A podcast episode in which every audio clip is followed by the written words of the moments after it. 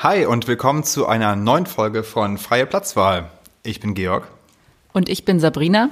Und wir beide haben vor gefühlt Urzeiten mal zusammen Filmwissenschaften studiert, unterhalten uns privat eigentlich über nichts anderes und treffen uns jede Woche hier, oder versuchen es zumindest jede Woche, um für euch über einen Film zu reden, den wir für relevant und besprechenswert halten. Und es kann mal aktuell sein und mal ein Retrofilm sein.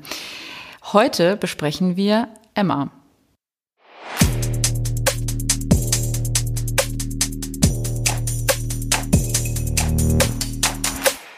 Ja, äh, warum haben wir Emma ausgewählt? Ähm, der Film hätte eigentlich jetzt ins Kino kommen sollen während des Lockdowns und wurde stattdessen dann sozusagen straight to äh, iTunes oder was auch immer äh, released und man konnte ihn dann ja, also in Deutschland irgendwie zum Preis eines, würde ich mal sagen, durchschnittlichen Kinotickets irgendwie für 10 Euro leihen.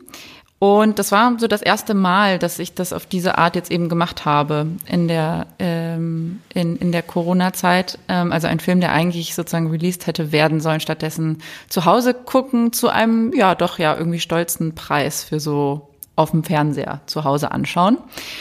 Ähm, aber deswegen ist der Film eben äh, ja relativ neu, aktuell. Es war irgendwie auch eine neue Erfahrung eben so einen neu releaseden Film zu Hause zu schauen und dann leider eben nicht im Kinosaal sitzen zu können. Irgendwie mit einer schönen Portion äh, äh Käsenachos. Aber ähm, ja, ich weiß nicht, wie hast du das empfunden? Vielleicht bevor wir auf den Film eingingen, wie findest du überhaupt sozusagen die Entscheidung, das dann auf diese Weise zu veröffentlichen? Wie fandst du die Preisgestaltung? Hast du da eine Meinung zu? Ähm, wie fand ich die Preisgestaltung? Ich äh, fand das schon ganz schön happig, weil man ja doch gewohnt ist, Filme für 5 Euro zu leihen ähm, ähm, oder bei Netflix einfach gucken zu können, ohne nochmal extra zahlen zu müssen. Ähm, und äh, letztlich haben wir tatsächlich wirklich wie zwei Kinotickets bezahlt, ähm, weil wir es auch verpasst haben, uns so abzustimmen, dass wir beide im gleichen Live-Fenster den Film gucken können und haben so ähm, jeweils 10 Euro bezahlt. Also schon interessanterweise habe ich mich damit dann schwerer getan, das zu tun, als ich gedacht hätte, obwohl das ja die Idee dessen natürlich ist, äh, außerhalb von Kinosälen dann trotzdem das gleiche Geld zu bezahlen. Ja, ging mir ähnlich ähm, und ich musste mich dann einfach daran erinnern, dass man, naja, trotzdem natürlich irgendwie die Filmindustrie ähm, supporten möchte und auch so einen Film, den man eben gerne schauen möchte, auch supporten will. Und ähm, ja, ähm, ist gerade wahrscheinlich für alle nicht so die einfachste Zeit. Ähm, insofern, ähm, ja. Naja, und ich glaube, deswegen merkt man ja auch, dass ganz viele, also die Entscheidungen aktuelle Filme überhaupt rauszubringen auf iTunes, das passiert ja auch nur ganz selten. Also ganz viele Filme kommen einfach ja gerade immer noch gar nicht raus ähm, und werden auf unbestimmte Zeit verschoben. Einfach weil, glaube ich, ähm, auch den äh, Vermarkter ganz klar ist, dass die Hürde für 10 Euro zu Hause einen Film zu, ähm, äh, hinzulegen ähm, natürlich nochmal viel größer als, äh, als wenn man ins Kino geht und ähm, einen schönen Abend mit Freunden etc. Ähm, verbringen kann. Ja, total interessant eigentlich, ne? dass man sonst ähm, bereit ist, da locker irgendwie 18 Euro plus hinzublättern für ein Kinoticket äh, mit einem guten Platz im Saal, ähm, Popcorn, Nachos, Bier, Cola, whatever. Ähm, und das jetzt einem plötzlich so, hm, 10 Euro. Also. Genau. Ähm ich meine, das sind ja die Gespräche, die ich ganz oft habe, wenn ich mit Leuten darüber rede, warum ich so gerne ins Kino gehe. Dann sagen die halt, oh, aber Georg, du gibst so viel Geld aus für einen Film. Also da will ich ja schon einiges äh, vom Film erwarten können. Der soll gut sein. Und genau das habe ich sonst eigentlich nie und denke, naja, aber es ist ja eine Erfahrung, es macht mir auf jeden Fall immer Spaß, im dunklen Kinoraum zu sitzen und mich einfach auf den Film einzulassen. Und als ich jetzt auf Lion bei Emma geklickt habe, dachte ich auch, naja, der Film wird ja wohl hoffentlich gut sein. Mhm. Ja, stimmt, total. Und ich muss auch sagen, dass mir wirklich ein bisschen das Herz geblutet hat, als ich dann den Film. Ich meine, ich wusste es, ich, man, man konnte es schon erahnen anhand des Trailers und des Plakates. Das ist ein sehr, sehr schön inszenierter, sehr besonders ähm, gefilmter Film. Und den hätte ich tatsächlich gerne auf der großen Leinwand gesehen. Also das Erlebnis hat definitiv gefehlt. Irgendwie bleibe ich dann auch doch beim Abspann im Kino normalerweise ja bis zum Ende sitzen tatsächlich. Und ich glaube, das habe ich jetzt hier nicht gemacht. Ähm, ich habe dann irgendwann, also ich, ich habe mich irgendwie so nach dem, nach dem Schlusswort ausgemacht. okay, ciao. Äh, Finally. Endlich zu Ende. Ähm, aber halt dieses, ja, die, die Experience hat gefehlt. Ähm, das ist definitiv so. Na gut, ähm, Blick nach vorne, die Kinos haben wir jetzt wieder auf und sicherlich werden wir auch in Zukunft wieder ins Kino gehen können und sozusagen aus unserer Erfahrung aus dem Kinosaal äh, schöpfen können. Das ist ja sozusagen ähm, das, was jetzt endlich auch in bestimmt auch wieder anders veränderter Form wieder möglich sein wird. Genau, aber kommen wir vielleicht jetzt mal zum Inhaltlichen, also zu Emma selber. Vielleicht das Erste, was mir aufgefallen ist, bevor wir auf den Stoff zu sprechen kommen. Der Film, ich meine Emma, vielleicht vorab kurz, äh, Emma ist einfach ein ganz, ganz schon viel verarbeiteter Stoff von Jane Austen, also ein Roman von Jane Austen.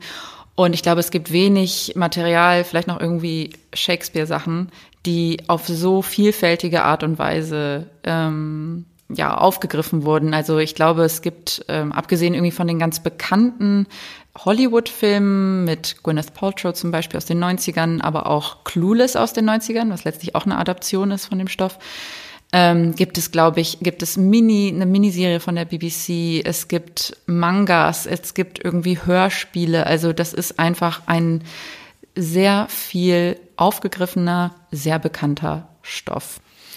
Ja, vielleicht für alle, die mit dem Stoff Emma noch so überhaupt gar nicht in Berührung gekommen sind, äh, ein paar kurze Worte, worum geht's. Es geht um Emma Woodhouse.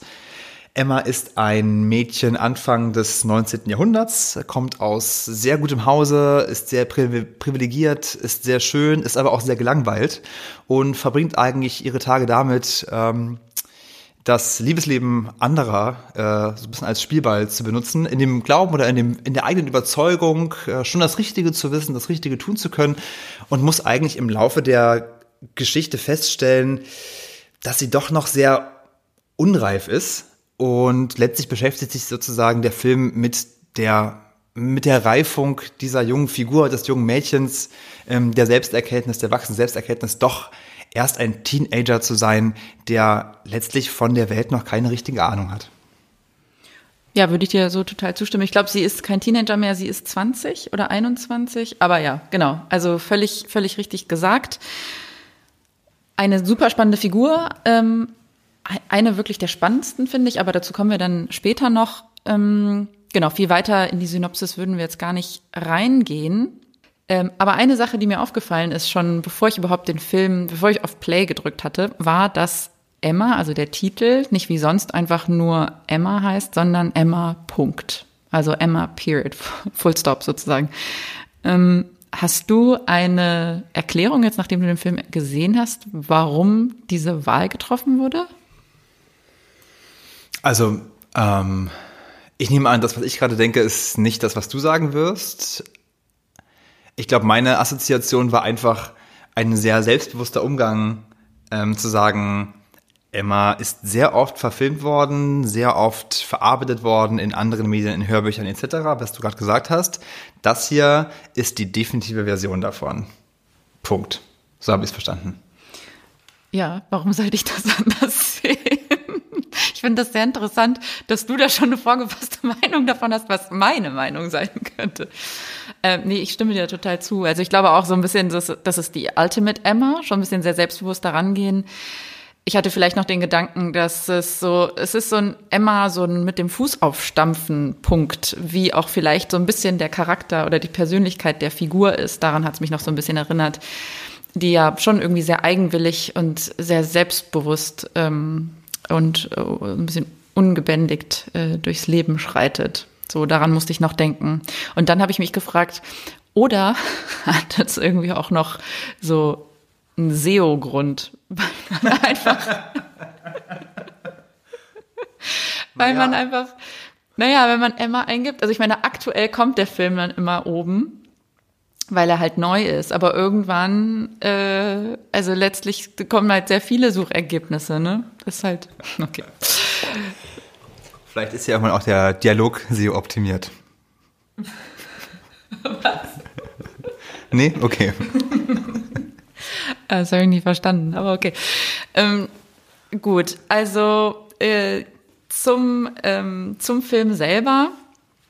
Äh, der Regie hat Autumn the Wild oder Autumn the Wild, ich weiß nicht genau, wie der Nachname ausgesprochen wird.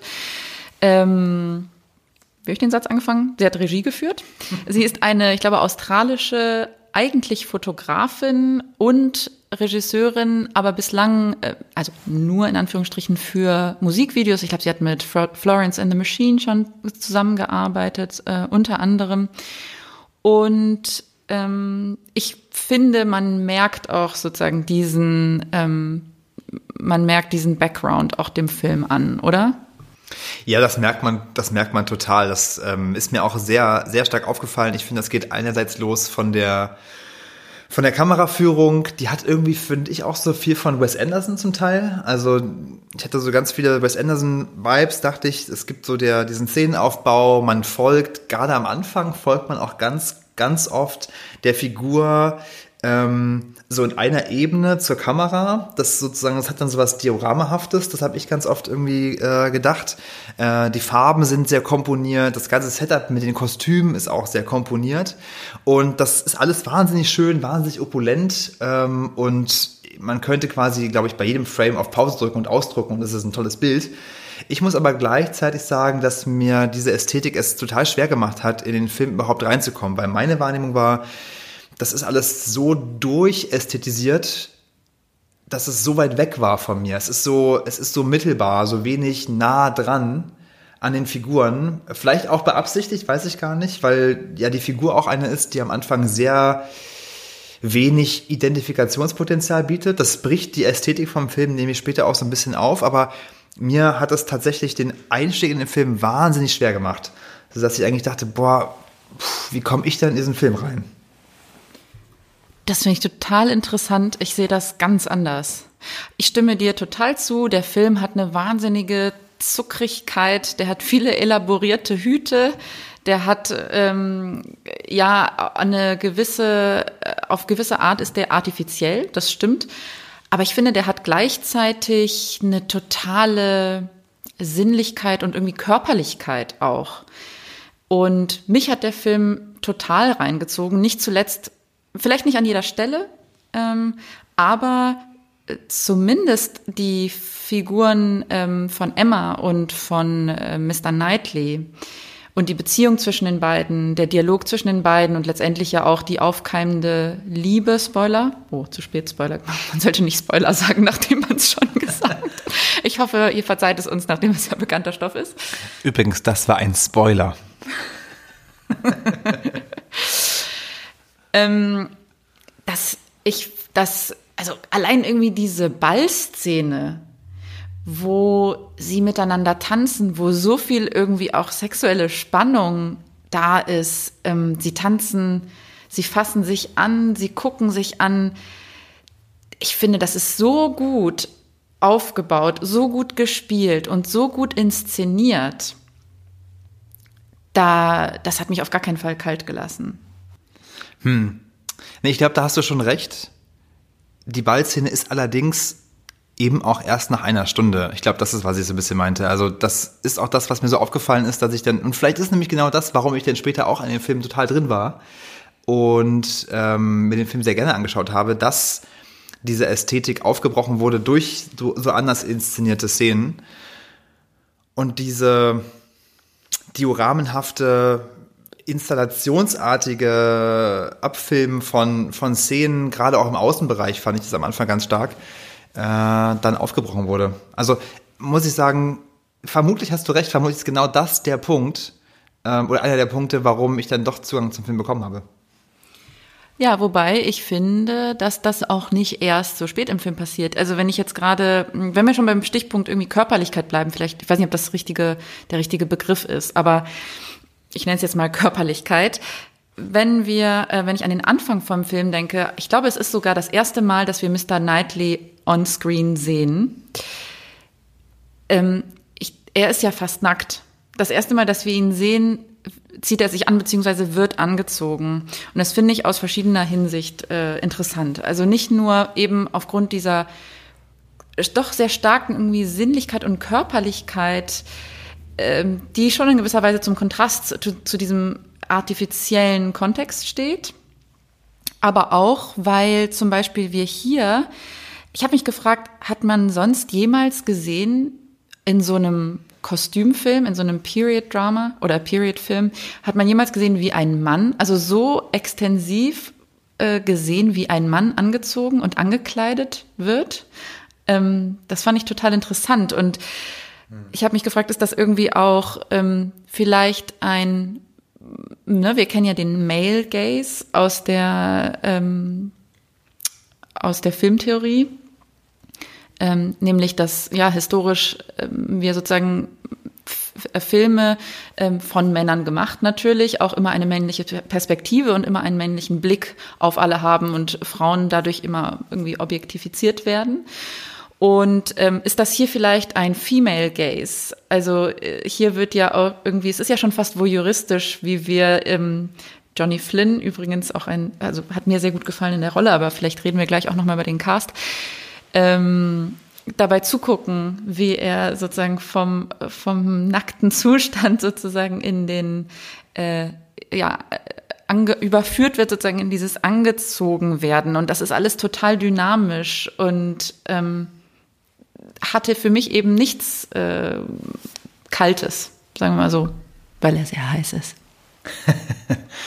ähm, ja, super interessant. Ich würde wahrscheinlich gerade mal sagen, müsste ich länger drüber nachdenken, aber vermutlich, also dass du recht hast, würde ich dir sofort zustimmen. Ich wollte gerade sagen, ich muss drüber nachdenken, warum oder ob es dann vielleicht letztlich auch strukturell ist, dass ich, der als männlicher Zuschauer ins Kino gegangen ist, immer ins Kino gegangen ist und sozusagen ähm, Teil von einem Kino war, das sehr stark von May Gaze geprägt ist, dass solche Filme, die vielleicht da etwas anders machen, ähm, ich erstmal nicht gewohnt bin zu sehen und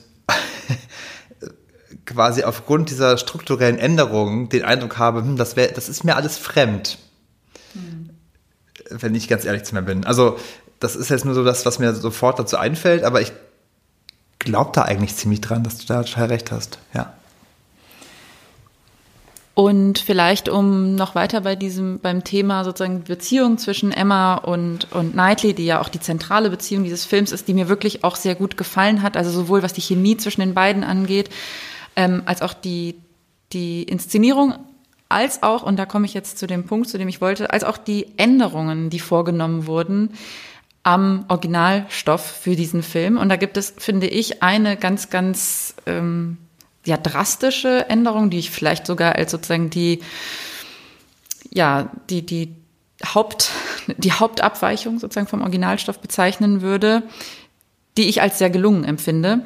Und das ist eben die, die entscheidende Szene, wenn es das Liebes, wenn das Liebesgeständnis stattfindet. Also wenn sie endlich zueinander finden. Also nach dieser Ballszene, wo sie ja wirklich, also man ziehen sich ja förmlich aus irgendwie mit ihren Blicken und es passiert nichts. Und man denkt so, mein Gott, wie können diese zwei Menschen irgendwie nicht sofort sich äh, um den Hals fallen und küssen? Aber es passiert erstmal nicht.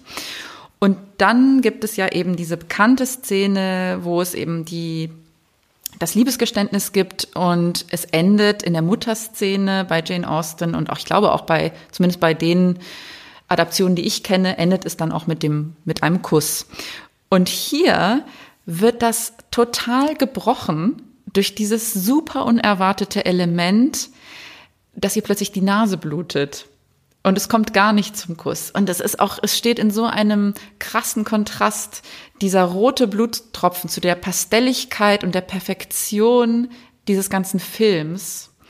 Und ich finde das so gelungen. Also auch, dass, dass, dass es da nochmal diese Verzögerung gibt, die aber irgendwie total glaubwürdig ist zwischen den beiden.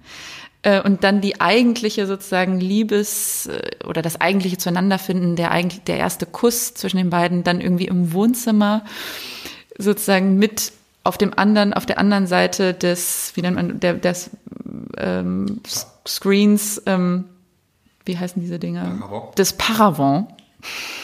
Also jetzt benutze ich keine, ich versuche keine englischen Wörter zu benutzen, stattdessen benutze ich jetzt irgendwie Französisch. Trennwand. Trennwand.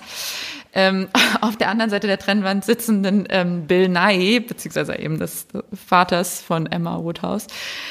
Ähm, und stimmt, und auch noch die Diener sind auch noch, oder die, die Angestellten sind auch im Raum. Also eigentlich total witzige Konstellation. Also das finde ich total gelungen und das hat für mich eben, das hat mich total reingezogen, alles und sehr überzeugt.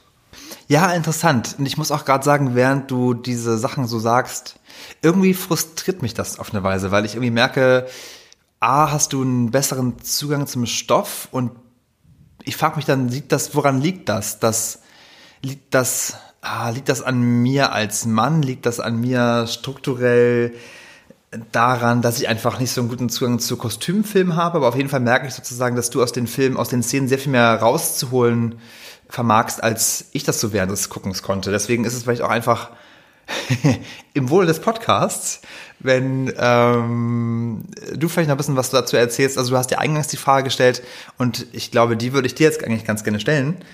Ähm, ist es dann für dich die alte mit Emma, die wir hier gesehen haben? Ah, du beziehst dich wieder auf das Emma-Punkt, ähm, die alte mit Emma. Also da muss ich doch dann klar antworten, nein, ist es nicht. Ähm, es gibt eine Ultimate Emma für mich. Ähm, vielleicht schon kann ich vorwegnehmen, das ist Clueless. Ganz eindeutig. Aber ja, noch ein paar Sätze dazu. Warum ist es für mich nicht die Ultimate Emma? Ähm, letztendlich habe ich gar, auch gar nicht so einen krassen Zugang zu Kostümfilmen. Vielleicht ist es das auch noch das Quäntchen sozusagen, was mich davon abhält, zu sagen, das ist total mein Film.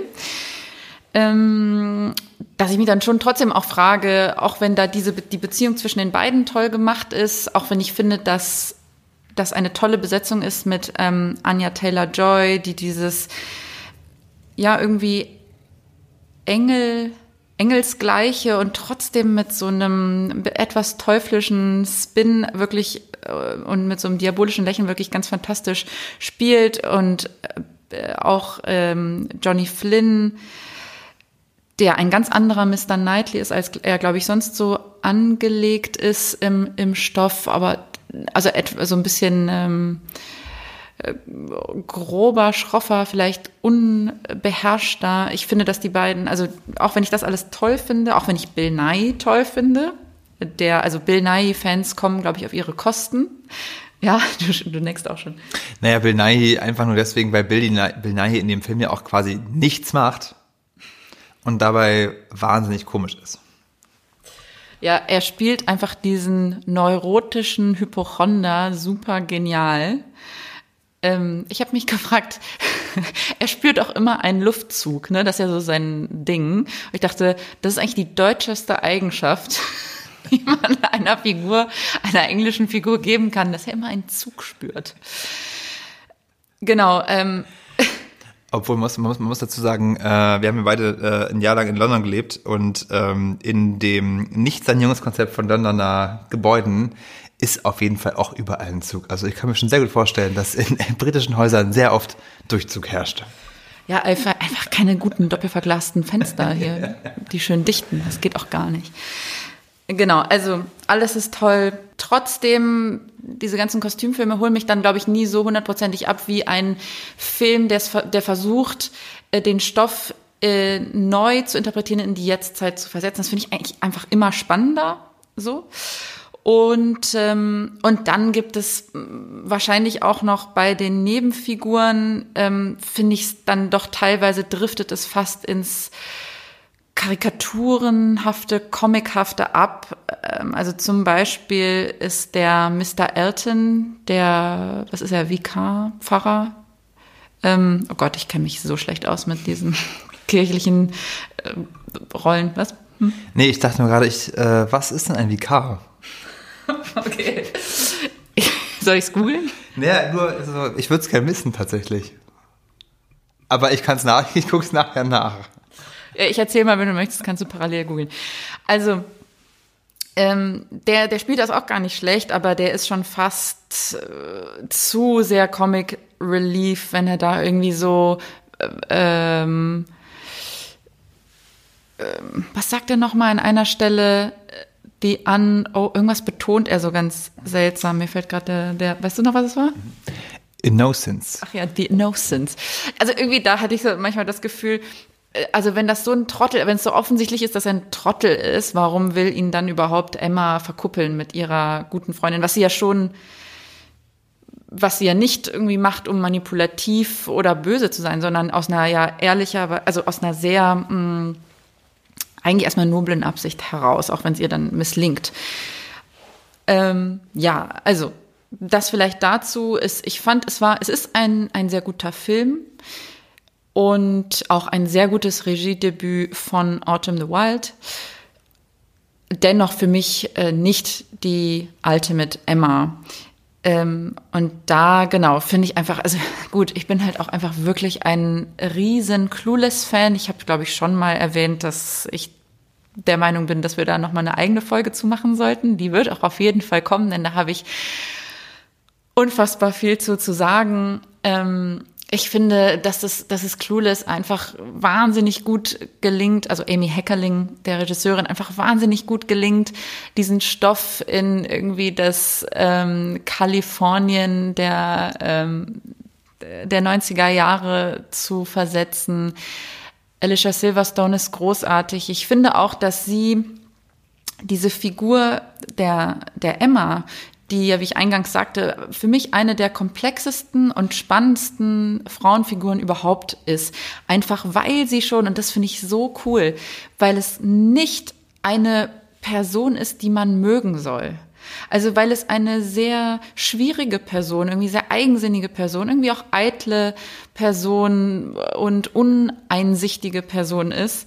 Ähm, die trotzdem liebenswert ist, die so viele Widersprüche in sich vereint, die Gutes tun will, obwohl dann manchmal Schlechtes rauskommt, die aber dann auch irgendwie lernt. Und sich das zu trauen, auch ehrlich gesagt, sich das als Jane Austen irgendwie Anfang des 19. Jahrhunderts zu trauen, auch eine Heirats, Heirat, also anfangs ja zumindest heiratsunwillige Frau ähm, zu porträtieren und in den Mittelpunkt zu stellen, das finde ich das finde ich total cool. Und, ähm, und ich finde, dass das eben in Clueless noch etwas besser gelingt, ähm, diese Figur irgendwie zum Leben zu erwecken. Und ähm, ja, also alles weitere kommt dann in der Clueless-Folge.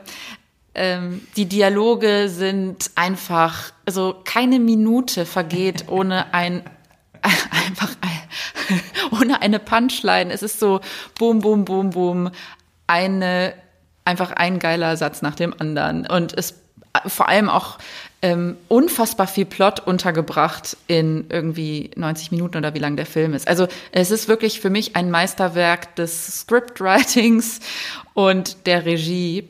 Und ich glaube, ja, ich habe deutlich gemacht, die Ultimate Emma ist, ist für mich ganz klar bei Clueless. Ja, finde ich sehr, sehr lustig. Und so wurde aus einem Emma-Review ein, ein kurzer Chris-Review. Ähm, aber total, ich glaube auch, das ist aber letztlich auch der Punkt, den ich vorhin auf verkappte Weise irgendwie schon machen wollte. Ich denke einfach Clueless oder das Transportieren oder nochmal anders.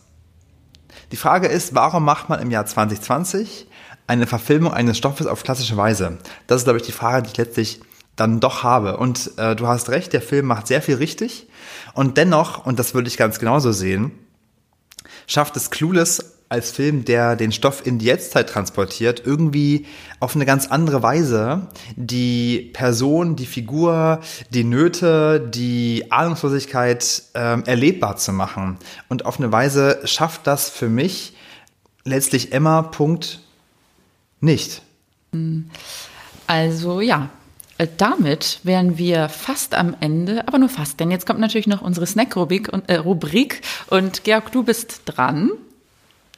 Genau, ich habe auch einen Snack mitgebracht, den ich mir gekauft habe, muss ich sagen. Er ist nicht selbst gemacht. Ähm, er hat mich sehr an 2002 erinnert wahrscheinlich, würde ich sagen. Und zwar habe ich mir geholt, das erste Mal seitdem, Monster Munch. Kennst du die noch? Nein, ich habe keine Ahnung, was Ah, du das ist. Ist das wieder irgendwie so was komisches, Gummiartiges, was im Dunkeln leuchtet? Äh, nee, Monster, Munch sind, ähm, ah, das ist jetzt schade, dass du die gar nicht kennst. Monster, Monster Munch sind, ähm, wie sagt man das denn? Kleine Monster, sehr ähnlich wie ein Pombeer. Pombeer kennst du doch. Pombeer kennst du und magst du, das weiß ich. Und Monster Munch sind einfach ein bisschen fester. Wenn man sie aufmacht und isst, dann denkt man die ganze Zeit, man guckt sie an und man denkt, oh mein Gott, die sind schon alt, wenn man sie aus der Tüte holt. Aber sie schmecken sehr lecker. Und sie schmecken, und das wusste ich nicht mehr, sie schmecken ein bisschen nach Paprika, aber sie schmecken auch nach Käse. Und ich konnte es kaum glauben. Und ich habe hinten auf die Packung raufgeguckt und ich habe gesehen, da ist wirklich Käsepulver drin. Und es ist einfach so geil. Oh mein Gott, ich habe, ich google das gerade. Ich habe das noch nie in meinem Leben gesehen. Diese Verpackung sieht aus wie aus irgendwie den 70er Jahren und es gibt eine Geschmacksrichtung Ketchup. Ja, die kenne ich nicht. Ich kenne nur die, die Geschmack, Geschmacksrichtung ähm, lecker. Es ist wirklich so gut. Und ich sag mal so, also das, dann wird's höchste Zeit, also dann, ist, dann geht diese Snack-Empfehlung vor allem auch an dich heute. Okay, danke. Ähm, ja, das, äh, das würde schon eher tatsächlich was sein, was ich mir auch dann mal reinfahre. Pombeer äh, kann mal ab, ab, ab, abgewechselt werden mit Monster Munch. Guck doch mal, wie süß die kleinen Monster sind. Sind überhaupt keine Monster, sind wie so kleine Geistergesichter. Die sind total nett, das hat nichts mit Monster zu tun. Die lächeln ganz freundlich mich an. Hallo. Ja, es tut einem auch so ein bisschen leid, wenn man die isst tatsächlich. Man muss immer so ein bisschen die Augen zumachen dabei. Meine Snack-Empfehlung, Monster Munch. Okay, damit wären wir für diese Folge am Ende. Wir hoffen, es hat euch gefallen. Bitte gebt uns doch gerne eine 5-Sterne-Review bei iTunes und auch gerne Kommentare und vor allem äh, schickt uns eure Anmerkungen, eure Fragen, vielleicht auch eure Filmwünsche an unsere E-Mail-Adresse freieplatzwahlpodcast at gmail.com. Bislang ist das, das der Posteingang etwas leer. Aber wir freuen uns doch so sehr über eure Nachrichten. Also schreibt uns sehr gerne und ähm, bis zum nächsten Mal. Ciao, ciao. Bis ganz bald, macht's gut, ciao.